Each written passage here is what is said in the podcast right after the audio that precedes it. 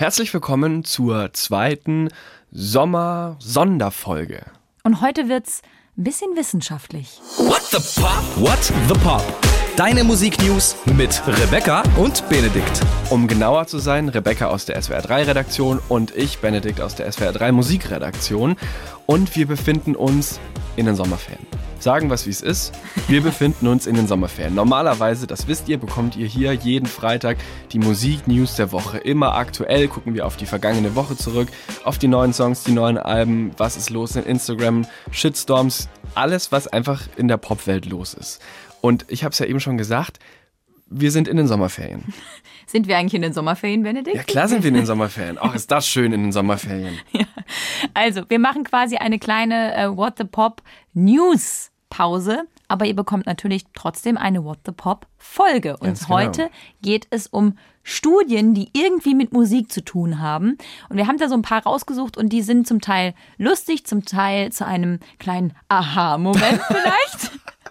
Und wir bestücken natürlich auch noch die What the Pop Playlist mit den entsprechenden Songs, um die es dann heute auch gehen wird. Ich fange mal an mit einem Thema, das wahrscheinlich viele kennen, wo jetzt wahrscheinlich nicht jeder gleich sagt, oh wow, das ist aber jetzt mindblowing, was ich höre. Aber wenn man Sport macht, dann hören sehr, sehr, sehr, sehr, sehr, habe ich schon sehr gesagt, sehr, sehr viele Menschen Musik dazu. Ich auch. Also beim Laufen, wenn ich das ab und zu mal mache, dann, dann höre ich Musik und dann höre ich vor allem natürlich schnelle Musik. Mit Schlagzeug, mit Beat, gerne mal ein Rockalbum. So, das treibt mich beim Laufen zum Beispiel an. So, und damit machst du eigentlich schon mal alles richtig, weil laut Studien ist es so, dass es schon mal auf jeden Fall hilft, wenn man Musik hört, die man mag. Ich frage mich, wer hört denn Musik, die er nicht mag beim Sport? Da muss ich aber auch sagen, alle Leute, die laufen, These, die hassen sich selbst auch ein bisschen. Also Aha. wer joggt, der quält sich ja auch. Ja, Und Joggen macht ja auch keinen Spaß. da ist auch immer so ein bisschen Selbsthass dabei. Und dann noch Musik zu hören, die man hasst, das ist ja eigentlich perfekt. Oh je. Also das ist, das wurde in den Studien nicht untersucht, die es zu Musik und Sport gibt. Aber okay. Also es gab in Australien ein Forschungsteam, die haben in so einer sogenannten Meta-Analyse, also die haben sich ganz viele Studien zu Musik und ähm, Sport angeguckt und da das zentrale Ergebnis daraus war, das, was wir eigentlich ja eh schon gesagt haben, Musik beim Sport steigert die Motivation und senkt die wahrgenommene Anstrengung. Ja, Was Sinn macht, weil mir geht es so, wenn ich joggen gehe, dass dann laufe ich und denke so, ah krass, jetzt der Song war ungefähr drei Minuten, ich habe schon drei Mhm. Minuten durchgehalten. Oder wenn man gerade super fertig ist, so nach dem Motto, warum ist der Scheißsong jetzt Ja, auch ja, immer nicht total. vorbei? Aber das war so diese ganze Geschichte. Man kann jetzt nicht unbedingt seine Leistung steigern, sondern man steigert nur die Motivation Mhm. und man fühlt sich weniger angestrengt, wenn man Musik hört. Es gibt auch tatsächlich, du hast es ja gesagt, was für Musik du beim Laufen hörst, so Rechner oder auch Apps, die automatisch gucken, wie du läufst, also in welcher Frequenz und dann die Songs, die raussuchen, die exakt zu deiner Frequenz dazu passen. Man muss auch dazu sagen, wenn ihr jetzt Spitzensportler seid, dann bringt euch die Musik gar nichts. Also Oh. der, dieser Ermüdungszeitpunkt, den es gibt, der wird nicht rausgezögert dann, wenn du eh schon ein krasser Oberdude bist im Laufen. das heißt Marathon, da brauchst du keine Kopfhörer. Nee, Ohr. weil die konzentrieren sich eher, und das ist ja eigentlich vielleicht auch besser darauf, was passiert gerade in meinem Körper, wie fühlt sich's an. Die hören auf Signale innerhalb des Körpers und brauchen dann entsprechend nicht die Musik, die von außen dazukommt. Aber bei Freizeitläufern, da kann es angeblich laut einer anderen Studie bis zu 20 Prozent einer quasi Steigerung stattfinden. Also nicht im Sinne von, ich bin krasser im Laufen, sondern nur, ich halte länger durch. Und es gab auch ganz viele Tests, die mit Musik durchgeführt wurden. Du hast schon gerade gesagt, motivierende Musik äh, vor dem Laufen, ganz gut mit 110 bis 150 Schlägen pro Minute, also Beats per Minute und so weiter. Und das variiert dann eben je nachdem, wie und wann du entsprechend läufst. Und da gibt es von einer Läuferseite, die haben da mal so ein paar Songs quasi rausgesucht und erklärt, wann es gut wäre, welchen Song im Laufen zu hören. Fand ich ganz interessant. Ich blätter mal gerade in meinen Unterlagen Na. weiter um hier aufzudröseln, um was es sich hier handelt. Man hat ja beim Laufen, wie du sicherlich weißt, Benedikt, vier Phasen. Die Aufwärmphase, das Tempo aufnehmen, die Krise meistern und die Zielgerade. Echt, ja? Also wenn ich laufe, würde ich ehrlich gesagt Nur zwei, durchhalten. zwei Phasen. Die Phase der Motivation, wo ich mir denke, okay, heute, aber heute eine Stunde.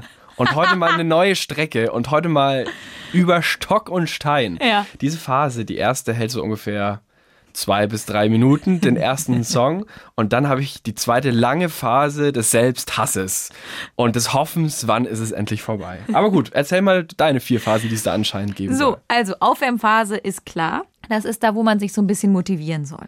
Und da ist wohl elektronische Tanzmusik ganz Aha. gut. So, also eine, die einem nach vorne äh, gibt. Die hatten hier das Beispiel Ready, Steady, Go von Paul Oakenfold. Ready, steady, go. Klingt gut. Mm, wunderbar. Ja? Packen wir auf die Playlist. Also wir machen jetzt quasi aus dieser Playlist, die wir letzte Woche als Sommerplaylist rausgeballert haben, machen wir jetzt noch zusätzlich eine Laufplaylist. Sehr gut. So, dann soll man ja so ein bisschen schneller werden. Ne? Also Tempo aufnehmen, jetzt mal so richtig, ich bin drin, ich bin im Lauf und so. Und da sind ähm, Rocksongs gut oder schnellerer Hip-Hop. Mhm. Ja? Also eins, was ich ehrlicherweise häufig im Fitnessstudio gehört habe beim, beim Bankdrücken und so. Killing in the Name von Rage Against Oh, the Machine. ganz stark. Ja, Da, da gehst du aber gleich auf 150 Ja, Prozent. allerdings. So, und dann muss man die Krise meistern. Du hast gesagt, es kommt der Moment, wo man eigentlich sagt, warum mache ich das überhaupt hier? Ich hasse mich. Wieso muss ich das tun? So. Und äh, da sollen so Sachen sein, so Songs, die sich so langsam aufbauen und so Spannung haben, die dann erst kommt. Okay. Und da wurde als Beispiel genannt Where the Streets Have No Name von U2. Aha.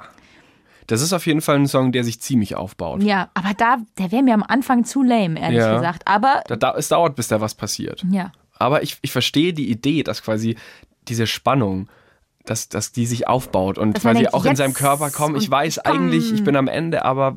Äh. Ja, gut. Okay, got it? So, also wenn man quasi dann die Zielgerade angeht, am Ende des Laufs, da muss man dann nochmal richtig sagen, okay, jetzt hau ich nochmal rein, jetzt mache ich nochmal, da werden die Bee Gees empfohlen. Aha, alles klar. Kein konkreter Song, aber die Bee Gees. die Bee Gees. Und ja. welchen packen wir drauf? Sag mal einen Song von den Bee Gees. Naja, zum Beispiel Night Fever.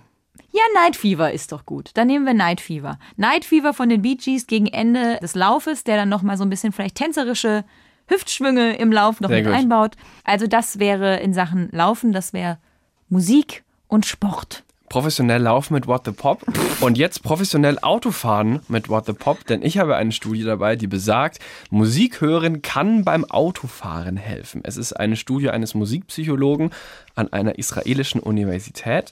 Da wurden 140 Leute befragt, eher junge Leute, welche Rolle Musik beim Autofahren spielt Groß. für sie. Für dich groß, Ja. für diese Leute auch, denn sie sagen, dass sie sich mit Musik besser konzentrieren können.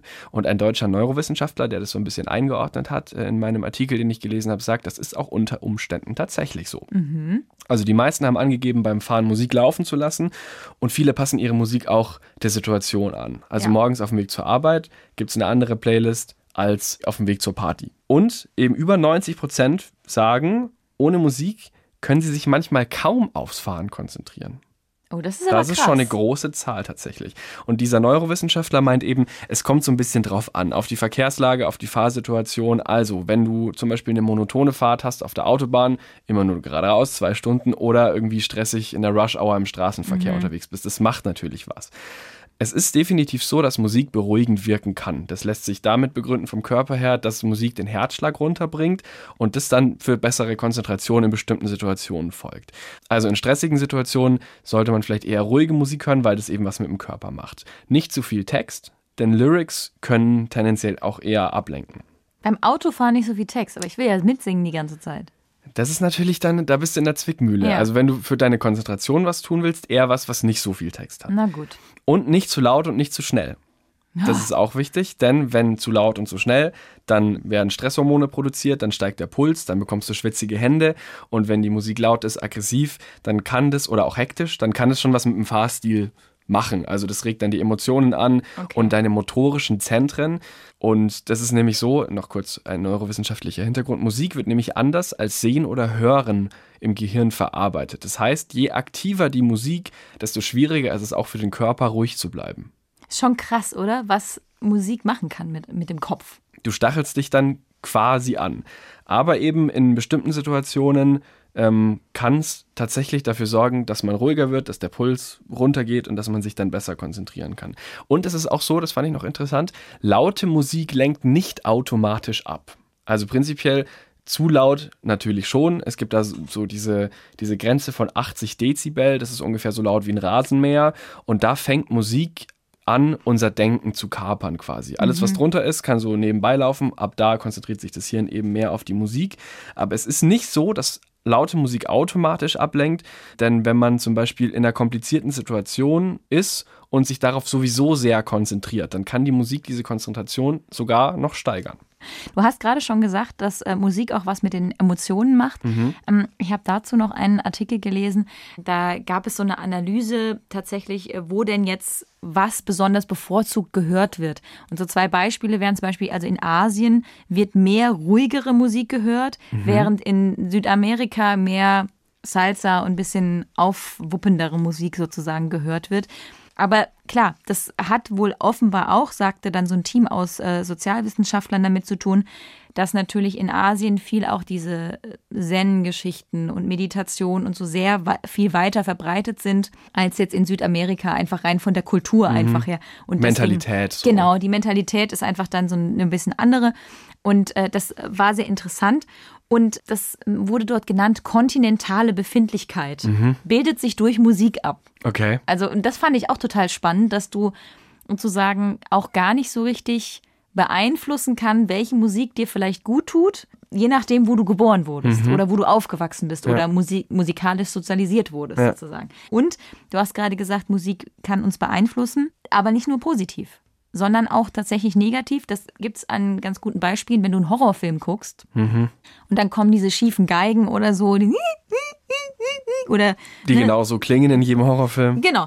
Und das macht quasi wie, als ist in deinem Kopf eine Alarmanlage dran. Ne? Also du kannst gar nicht dich dagegen wehren, dass es sich nicht gut anfühlt. Und das macht vielleicht gar nicht so sehr das, was du siehst im Film, sondern vor allem auch das, was du hörst. Für unsere nächste Studie müssen wir jetzt mal ein bisschen flüstern. Okay. Und wir müssen vor allem auch ganz nah ans Mikrofon herangehen. Ich weiß überhaupt nicht, von was du sprichst. Wahrscheinlich ist das so eine ganz bestimmte Sache, nicht wahr? Ja, das ist eine ganz bestimmte Sache. Moment, ich werde mal ganz kurz auch am Mikrofon ein bisschen kratzen. Denn um was es jetzt geht, ist ASMR. Soll ich mir noch die Haare bürsten? Manchmal bürsten die sich so die das ist wirklich verrückt, aber jetzt würden wir, glaube ich, wieder normal sprechen. Rebecca streicht mit ihren Haaren gerade über das Mikrofon. Okay, wir werden wieder laut. Nicht, dass sich gleich noch jemand erschreckt. ASMR, das ist ein Phänomen, muss man sagen. Ausgesprochen heißt es Autonomous Sensory Meridian Response. Oh yes. Da gibt es auch eine deutsche Übersetzung, die ist aber komisch, deswegen würde ich es mal mit Kopfkribbeln oder Kopforgasmus habe ich auch gelesen, mhm. quasi so ein bisschen eindeutschen. Das ist aufgetaucht zum ersten Mal im Netz 2009 und zwar zufällig durch einen Fernsehmaler. Der hat quasi gemalt und hatte so eine ganz beruhigende Stimme und Leute haben sich Videos angeguckt, nicht nur wegen der Kunst, sondern eben in seiner Stimme und wegen der Geräusche, die der Maler auf der Leinwand gemacht hat quasi. Und dieses ganze Thema wird immer größer und jetzt eben auch wissenschaftlich untersucht. Und ASMR soll eben so eine angenehme Empfindung oder ein gutes Gefühl, so ein Kribbeln hervorrufen. Und zwar, wenn Menschen Alltagsgeräusche oder so einfach ganz normale Sounds so ganz knapp über der Hörschwelle in ein Mikrofon reinmachen. Also da gibt's Videos. Das ist Wahnsinn. Wahnsinn. Und die haben so viele Klicks, also wirklich stundenlang nimmt da dann irgendjemand was in die Hand und macht dann nur so, ich habe hier jetzt eine Flasche und macht dann nur Aber es ist auch wirklich mit einer Flasche, also ja, genau, Alltagsgegenstände. Genau, genau. Wirklich so, oder wie du gerade schon im halben Scherz gesagt hast, Haare bürsten. Ja, wirklich. Mädels bürsten sich ihre Haare und das Mikrofon ist quasi ganz laut und deswegen werden alle Geräusche gut übertragen. Und du hörst halt diese ganzen Atemgeräusche und, und das soll tatsächlich dafür sorgen, dass Menschen runterkommen. Also das soll einen positiven Effekt haben. Es gibt eine Studie der Streaming-Plattform Deezer dazu und da wurden untersucht, wie viele Nutzerinnen und Nutzer eben sich diese Sounds anhören und warum. Da haben 12.000 Menschen teilgenommen, das ist schon eine größere Studie, 2.000 auch aus Deutschland und 60 Prozent der Befragten weltweit haben sich diese ASMR-Sounds schon mal angehört. In Deutschland sind es ungefähr 50 Prozent. Und 54 von den weltweit Befragten machen es einmal die Woche, also schon ziemlich regelmäßig. Und warum? Vor allem, um Stress zu reduzieren tatsächlich. Die Reaktionen auf dieses Phänomen sind gemischt. 21% reagieren positiv, 18% finden die Geräusche befremdlich. Also ungefähr gleich viele Leute, die es wirklich richtig gut finden und die es richtig schlecht finden. Wozu würdest du dich zählen? Ich glaube, ich wäre eher so Team, es gibt doch auch so weißes und schwarzes Rauschen oder irgendwie, nee, pinkes Rauschen, weiß jetzt gar nicht genau, aber dieser kontinuierliche Föhn oder so ein kontinuierliches Geräusch aus, man sitzt in einem Auto und fährt, Ja. das würde mich eher runterbringen als dieses Geflüster und dieses Ge Gekratze. Ich bin auch eher bei den Leuten, die es befremdlich finden. Also besonders beliebt bei 35% der Befragten sind Atemgeräusche.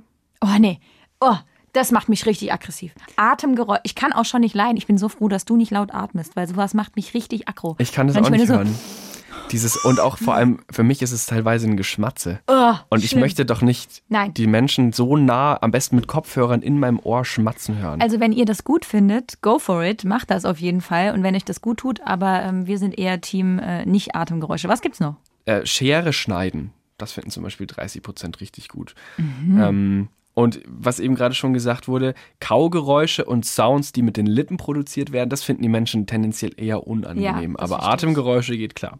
Na gut, wo ist jetzt genau die Verbindung zur Musik, fragst du dich an dieser Stelle ganz bestimmt, Rebecca. Hm. Mm, Es gibt mittlerweile bei der bei der Streaming-Plattform, die das untersucht hat, auch ASMR-Songs. Und zwar unter anderem von Alicia Keys, die dann ihren Song Fallen ins Mikrofon flüstert. Oder James Blunt. Ja? You're beautiful. You're beautiful. It's true. Nein. Das gibt es. Wirklich? Kein Witz. Oh mein Gott.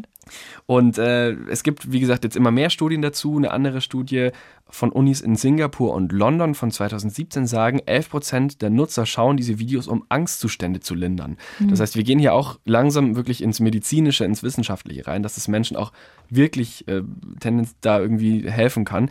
Die Forschung ist noch relativ am Anfang, aber es wurde eben schon erkannt, dass bei diesen Videos bestimmte Hirnareale stimuliert werden, die für Empathie und Selbstwahrnehmung zuständig sind. Die Ursache dafür ist noch unbekannt, aber es sind auf jeden Fall positive Effekte, die sich da irgendwie hervorrufen. Und auch für den Körper. Eine andere Forschung von der Uni in Sheffield sagt, dass diese Videos die Herzschlagrate reduzieren. Viele Menschen hören es auch zum Einschlafen. Und jetzt sind wir nochmal bei der Musik. Billie Eilish taucht in diesem ganzen ähm, Kosmos von ASMR immer wieder auf. Das Denn- hast du schon mal erzählt. Genau, Ja? die hat ja diese, diese leisen Flüstersounds in ihrer Musik drin. Ähm, und deswegen sind ganz viele Fans von ASMR auch Fans von Billie Eilish. Allerdings weiß man nicht genau, ob sie das absichtlich macht oder ob das quasi einfach zufällig entstanden ist. Es gibt diesen Sound, Bury a Friend von ihrem Debütalbum. Und da sind eben einerseits dieser Flüstergesang kommt davor, andererseits aber auch so Geräusche, die diese ASMR-Künstler auch verwenden. Zum Beispiel wird da auf so Glasscherben getreten oder du hast so, so andere Klopfgeräusche im Hintergrund. Den Song mal auf die Playlist. Ja. Und tatsächlich würde ich auch vorschlagen, weil es gibt auch bei Spotify ASMR-Künstlerinnen und Künstler, die einfach Alben rausbringen, in Anführungszeichen, mit diesen Sounds. Da packen wir euch auch mal sowas drauf, was so drei Minuten dauert, um mal einen Eindruck zu bekommen, wie quasi diese ASMR-Künstler, die genau wie alle anderen Künstlerinnen und Künstler Millionen Streams und Klicks mit ihrer Kunst, nenne ich es jetzt einfach mal im weitesten Sinne, bekommen. Und äh, Billie Eilishs Flüstergesang ist eben bei dieser ASMR-Nummer ganz weit mit vorne dabei. So, wir bleiben so ein bisschen medizinisch jetzt noch in Sachen Studien. Und zwar gibt es eine Umfrage auch von einem Streamingdienst, die herausgefunden haben will, wie viel Musik hören gesund ist. Aha, da bin ich sehr gespannt. Ich glaube nämlich, ich habe eine Überdosis. Jedenfalls, da wurde untersucht, Musik als Therapie, welche und wie viel Musik gesund für uns ist. So, und das Ergebnis war, was schätzt du, wie viele Minuten? Ich glaube nicht mehr als zwei Stunden. Also ich sag mal 120 Minuten Musik pro Tag. 78 Minuten. Deutlich weniger, alles klar. 78 Minuten pro Tag soll man hören und idealerweise ist es dann nicht irgendwie ein Album, was du dann hörst, sondern du musst es auch noch ein bisschen verteilen. Ich mache alles falsch. machst alles falsch. Also, und zwar, du müsst von diesen 78 Minuten 14 Minuten aufbauende Musik, die sollen dabei helfen, dass du dich glücklich fühlst. Okay. 15 Minuten motivierende Musik, die dabei helfen soll, die Konzentration zu fördern. 16 Minuten tiefsinnige Musik, das hilft gegen Traurigkeit. 16 Minuten beruhigende Musik hilft bei Entspannung. 17 Minuten dynamische Musik helfen bei Wutbewältigung. Jetzt kann man sich natürlich aussuchen, was für wen was überhaupt bedeutet. Was ist jetzt motivierend und was ist tiefsinnig und was ist aufbauend für mich. Für mich wäre jetzt aufbauend, motivierend und dynamisch eigentlich fast das Gleiche. Mhm. Aber es gibt wissenschaftliche Untersuchungen, dass es offenbar Sachen sind, die verschieden sind. Ein Beispiel kann man vielleicht nennen, diese aufbauende Musik, die dabei hilft, glücklich zu machen, soll Happy von Pharrell Williams. Wow, that's a, that's a huge surprise. so, der kommt auf jeden Fall auch auf die Playlist drauf, auf die Waterpop Playlist, die ihr findet, Songs der Woche. Das, ja, happy, glücklich, gut, das war jetzt alles so ein bisschen. Hm? Weil du die Playlist gerade erwähnst, ich habe das in den letzten zwei Minuten, in denen du gesprochen hast, kurz nachgerechnet. Und das ist ja wahnsinniger Zufall. Die ganzen Zahlen, das trifft eins zu eins auf unsere Playlist zu. Das ja. heißt, wenn ihr die hört, jeden Tag, dann seid ihr quasi sowas von gesund mit Musik. Ja, also die auf jeden Fall abonnieren. Gibt da so ein Herz oder wie auch immer, was, was man ein machen Zufall. muss. So, und was ich noch interessant fand, war, es wurde auch so geguckt, ähm, nochmal auf Wutbewältigung. Mhm. Und äh, da haben tatsächlich 45,2 Prozent der befragten Frauen und 42 Prozent der teilnehmenden Männer gesagt, dass sie am liebsten Rockmusik hören. Zur um Wutbewältigung. Wut zu bewältigen tatsächlich. Von der Wutbewältigung kommen wir jetzt zum Einschlafen. Denn eine Studie hat herausgefunden, Ed Sheeran hilft beim Einschlafen. Oh. Es handelt sich um eine Studie von 2018. Es ist eine Analyse eines, ich musste ein bisschen grinsen, als ich es äh, gelesen habe, Matratzenherstellers. Oh, wow. Und zwar haben die 20.000 Einschlaf- und Entspannungsplaylists analysiert. Man könnte ja jetzt sagen, okay, wenn Ed Sheeran beim Einschlafen hilft, dann ist ja seine Musik langweilig. Mhm. Ich würde sagen, sie ist beruhigend und er hat ja auch andere Songs, zum Beispiel sein neuer Song Bad Habits, der ist ja jetzt nicht so richtig Einschlaf, der geht ja ordentlich nach vorne. Oder You Need Me, I Don't Need You, zum Beispiel ein alter yeah. Ed Sheeran-Song, mega gut. Und seine Konzerte sind auch alles andere als zum Einschlafen. Aber Ed Sheeran erscheint eben mit manchen Songs in diesen Einschlaf-Playlists und zwar ziemlich häufig.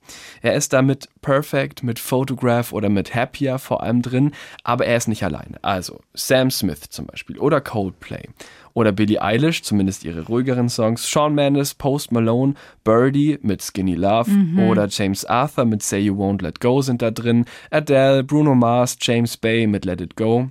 Alle diese Songs, alle diese Künstler haben laut der Untersuchung großes Einschlafpotenzial. Und es gibt auch so ein bisschen Musiktheorie, die dahinter steckt. Und zwar haben die Songs, die da quasi besonders gut helfen sollen beim Einschlafen oder besonders häufig in den Playlists sind, die stehen in der Tonart C-Dur. Sicher. Ich keine Ahnung. Also, es gibt ja schwarze und weiße Tasten. Ja. Am Klavier. Ja, sicher. Und C-Dur hat nur weiße Tasten bedeutet keine sogenannten Vorzeichen. Da gibt es auch diese Bs und diese kleinen Kreuzchen, die man davor schreibt. Du schaust mich gerade echt an wie so ein Auto. Ich habe Musik abgewählt in der 10. Klasse, weil mich das genervt hat und ich kann keine Noten okay. lesen. Anders. C-Dur wird auch beschrieben als Tonart der Einfachheit. Ja, das sind doch, ist das nicht diese, diese Töne, wo quasi du kannst jeden Popsong eigentlich durchspielen auf der Gitarre? Ist das das gleiche? Nein, Jein. Ist, oh Gott, Benedikt aber ist so am vom, Ende. Vom, vom Denken her ist, geht es schon in die richtige Richtung. Also stellst dir einfach vor, keine Vorzeichen, ja. Tonart der Einfachheit, so. Und je mehr Vorzeichen, also je mehr schwarze Desto Tasten, äh, so lassen mhm. wir mal grob so stehen. Und dann wird es auch unbeliebter zum Einschlafen. Und die Geschwindigkeit ist wichtig, zwischen 60 und 80 BPM, also Beats per Minute eher langsam und das sind natürlich viele Ed Sheeran-Hits tatsächlich. Also, und auch nicht nur beim Einschlafen, auch beim Entspannen ist Ed Sheeran vorne, danach Coldplay, danach Sam Smith und Ed Sheeran mit Photograph, das ist der Song, den die Leute am allermeisten in ihre Einschlaf-Playlist packen. Und ich würde den auch bei uns auf die What the Pop Songs der Woche Playlist mhm. packen und zwar für euren 4 Minuten 18 Power Nap. Sehr gut. Ich würde niemals Musik zum Einschlafen hören. Ich höre Podcasts zum Einschlafen. Ah ja. Das äh, mache ich auch, aber Musik vor allem nicht. Du hast ja so viele Künstlerinnen und Künstler gerade aufgezählt, mhm. die ja, das sind ja auch alles große Hits. Ich würde im Bett liegen und die ganze Zeit nur mitsingen oder den Text oder hm, was kommt jetzt als nächstes. Also, wenn ich Musik hören müsste zum Einschlafen, wäre das tatsächlich wahrscheinlich dann doch eher ASMR. So, wir haben noch drei Studien für euch in dieser Sommersonderfolge. Und eine davon hat mit dem Wetter zu tun. Was hat Wetter mit Popmusik zu tun? Du, das interessiert mich schon lange. also, englische Forscher haben Texte von knapp 800 Popsongs von so einer großen Karaoke-Datenbank analysiert und festgestellt, dass es bei ähm, mehr als der Hälfte davon ums Wetter geht. Mhm. was ja irgendwie schon mal interessant ist, weil man, es fällt einem ja sofort, wenn man jetzt irgendwie an Sunshine, an Rain, an Clouds, also alles, was so Wetter zu tun hat, hat man direkt im Kopf Ja. und äh, im, im Songtitel, die man da irgendwie kennt. Und Wetter ist ja auch das beliebteste Smalltalk-Thema. So. Ich habe ein Buch gelesen von Thorsten Otto. Das ist ein Radiomoderator beim Bayerischen Rundfunk, der vor allem Talksendungen moderiert und eben sehr gut sprechen kann und darüber auch ein Buch geschrieben hat. Und der schreibt eben, es heißt ja immer so ein bisschen, oh Mann, jetzt redet der wieder übers Wetter. Aber seine Meinung ist, es ist eigentlich total egal, worüber man Smalltalkt, sondern es geht drum, wie man redet und nicht über was man redet. Das heißt, sein Tipp ist, Smalltalk, Wetter, perfekt. So. Und Wetter kann eben auch immer besungen werden. Und zwar eine dieser Forscherinnen ähm, in Oxford hat herausgefunden, dass besonders die Beatles sehr, sehr häufig über das Wetter gesungen haben. Jetzt könnte man denken, ist ein sehr britisches Thema vielleicht. It always rains over there. so, It's raining cats and dogs es outside. ist wohl tatsächlich so, Echt? dass Songs aus Großbritannien häufiger mit dem Wetter Ja. zu tun haben, aber auch in den USA, also auch viele Songs von Bob Dylan zum Beispiel haben äh, mit dem Wetter zu tun. Also die Beatles in Großbritannien, Bob Dylan in den USA, große Wetterbesinger, so kann man es vielleicht sagen. Und dann kommt noch hinzu, dass die Wettersongs auch häufig verknüpft sind mit Liebe. Also, wenn wir jetzt zum Beispiel denken an Freundeskreis, ANNA, Plitsch, Platsch, Nass, floh ich unter das Vordach. Eines Fachgeschäfts vom Himmel goss ein Bach. Ich schätze, es So. war halb acht, als ich Anne ansah, anlachte und so weiter und so Genau. fort. Also, da sieht man auch, auch bei uns in Deutschland hat man gewisse Verknüpfungen von Wetter und Liebe. Das macht ja auch was mit der Stimmung. Also so ein schöner Sonnenuntergang mit der Liebsten oder dem Liebsten hat eine Stimmung, aber genauso so ein Regentag auf dem Sofa unter der Decke. Also das Wetter spielt ja auch auf unser Gemüt ein. Genau. So. Total. Also wir machen ANNA, machen wir auf jeden Fall unbedingt. auf die Playlist, weil das ist ein super Song. Mm, noch zwei interessante Sachen aus dieser ja, Analyse, sage ich mal. In der Klassik logischerweise ist sowas viel seltener, aber in der Popmusik tatsächlich exorbitant viel Wetter. Und jetzt ist die Frage, was meinst du? Sind Songs über Sonne oder über Sonnenschein erfolgreicher als Regenlieder? Ich gehe mit den Regenliedern. Also mir fallen zwar jetzt auf, aufs erste mehr Sonnensongs ein, Walking on Sunshine, aber ich glaube, dass es insgesamt mehr Lieder gibt über nachdenkliche Themen und über traurige Themen und deswegen gehe ich mit Regen. Und es ist Sonne. Exakt. Oh Mann. Sunshine taucht zumindest am häufigsten auch in dieser Analyse. Auch ganz oft Regenbögen. Ah ja, Also Regenbögen auch äh, sehr beliebt. Und danach kommt erst Regen und ganz hinten kommen so Schneestürme und sowas. Die okay. kommen nicht so oft ja. vor. Die letzte Studie meinerseits. Ja. Und dazu gehen wir jetzt in den Haushalt. Gut. Denn diese Studie fand unter anderem heraus, Billie Eilish ist die meistgehörte Sängerin im Bad. Aha. Also, bei welchen Alltagstätigkeiten wird welche Musik gehört? Das ist eine relativ aktuelle Studie aus dem Mai. Untersucht wurde äh, diese ganze Geschichte von der amerikanischen Vergleichsplattform Uswitch. Und auch hier wurden öffentliche Playlists analysiert, zum Beispiel Cooking, Cleaning, Working, Shower und so weiter. Und die Frage ist, welche Genres, welche Interpretinnen, welche Interpreten, welche Songs kommen am häufigsten wo vor? Wir gehen quasi mal den Tag durch. Okay. Beim Aufstehen. Da sind natürlich viele Akustik-Artists dabei. Ach echt? Ja, ich hätte jetzt gedacht, dass da so richtig was nach vorne geht. Da recken wir uns und Ah. strecken wir uns und die Sonne blitzt herein. Ich baller mir da direkt Vorhängen. irgendwas Lautes rein, sonst werde ich gar nicht Also wach. Jack Johnson oder John Mayer okay. oder die akustischen Okay. Folksongs von Taylor Okay. Swift. Dann klappen wir den Laptop auf. Homeoffice Time. Da ist Blinding Lights von The Weeknd auf Platz 1 während dem Homeoffice. Photograph von Ed Sheeran. Schon wieder. Auch der wieder auf Platz 2. Circus von Post Malone kommt danach noch. Dann Snow Patrol, Hosier, Dua Lipa und, was ich auch witzig fand, im Homeoffice 9 to 5 von Dolly, von Dolly Parton. Ah, das ist also gut. Themensongs. Sehr gut. Okay, ich habe Genau. den Laptop aufgeklappt und jetzt ist Mittagspause. Nee. Jetzt äh, haben wir eine Stunde Homeoffice gemacht, Ja. all die Songs gehört und jetzt gehen wir duschen. Ach so, verstehe. Das machen wir heute mal umgedreht. Ja. Da regiert das Genre Pop. Ähm, und die meisten Songs in den Playlists zum Thema Körperhygiene hat Billie Eilish. Danach kommt Ariana Grande und dann The Weeknd und dann Harry Styles, was ich gut verstehen kann, denn ich kann mir vorstellen, ganz viele wollen mal zusammen mit Harry Styles duschen.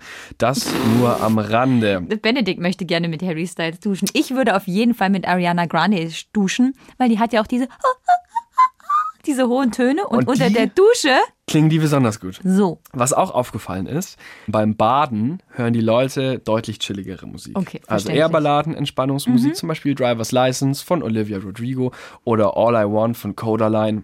Toller Song. Und unter der Dusche, wie du gerade schon gesagt hast, Mitsing-Songs. Mhm. Ja. Auf Platz 1 Shower von Becky G. Auch hier wieder ein Themensong. Sehr gut. Dann auf Platz 2 Party in the USA von Miley Cyrus. Ein auch, super Duschsong. ja. Und wir sind wieder bei Harry Styles und One Direction. Die spielen anscheinend da auch eine große Rolle. What Makes You Beautiful von Mhm. One Direction. Also die scheinen ein Thema unter der Dusche zu sein. Wir gehen wieder zurück ins Homeoffice und merken, uff, wir müssen mal auf die Toilette. Na sicher. Und ja, Dabei wird Musik extra dabei wird angehört. Musik gehört Dafür und- gibt es extra Playlists. und auch dafür erstellen Menschen Playlists. ich glaube das nicht. Ich nee. Auf dem Klo wird vor allem gehört Nein. Rap.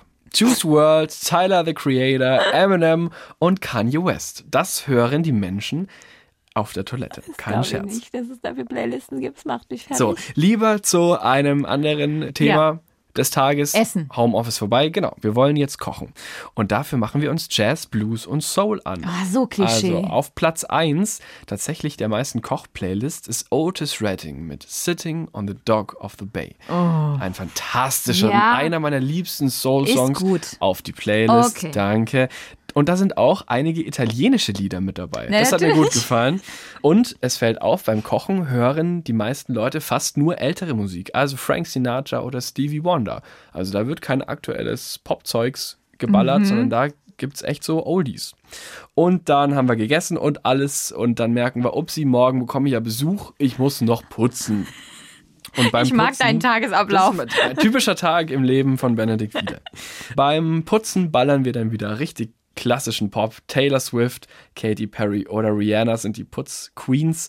Und Putzsong Nummer 1, I Wanna Dance with Somebody Natürlich. von Whitney Houston. Okay, okay.